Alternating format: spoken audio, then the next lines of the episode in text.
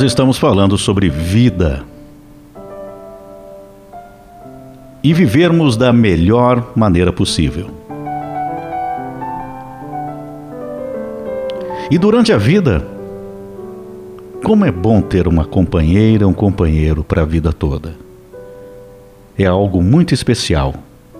Deus criou o casamento para ser uma coisa boa.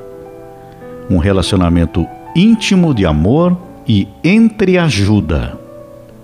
O homem que corrompeu. Na criação de Deus, os dois se tornam um só. Um casal unido. Companheiros, amigos, parceiros em todos os momentos. Este é o casamento. Esta é a união. Uma partilha.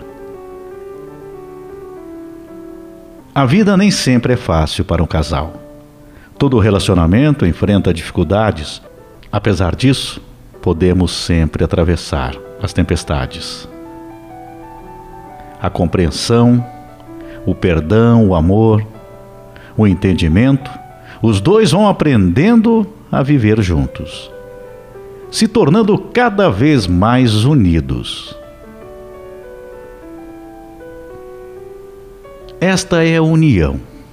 E eu estou falando da união que é a união ideal, a união com Deus. E na Bíblia trata a união do homem à mulher, da mulher ao homem. Gênesis 1, 26 a 28. Então disse Deus: Façamos o homem à nossa imagem, conforme a nossa semelhança. Domine ele sobre os peixes do mar, sobre as aves do céu, sobre os grandes animais de toda a terra e sobre todos os pequenos animais que se movem rente ao chão. Criou Deus o homem à sua imagem, a imagem de Deus o criou. Homem e mulher os criou. Deus os abençoou e lhes disse: Sejam férteis e multipliquem-se. Encham e subjuguem a terra, dominem sobre os peixes do mar, sobre as aves do céu e sobre todos os animais que se movem pela terra. Em Gênesis 2,18: Então o Senhor Deus declarou: Não é bom que o homem esteja só. Farei para ele alguém que auxilie e lhe corresponda.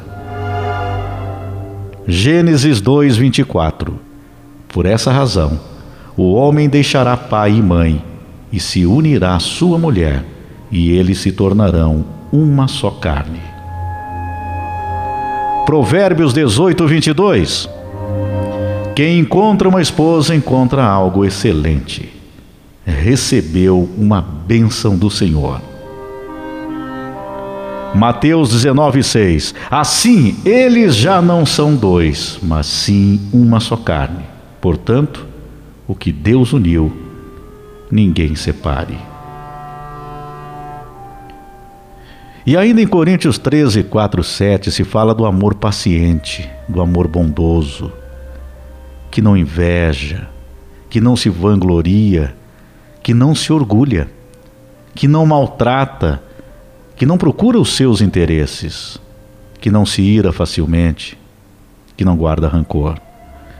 O amor, ele não se alegra com a injustiça, mas se alegra com a verdade. Tudo sofre, tudo crê, tudo espera, tudo suporta. Então, aqui para os casais,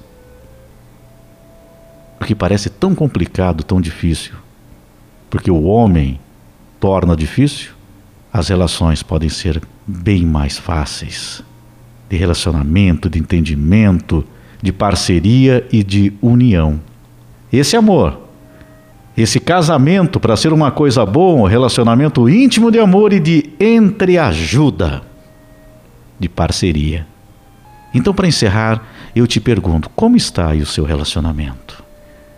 O que você pode melhorar? O que o casal pode melhorar? O que é preciso para resgatar aquele sentimento tão intenso do começo da relação.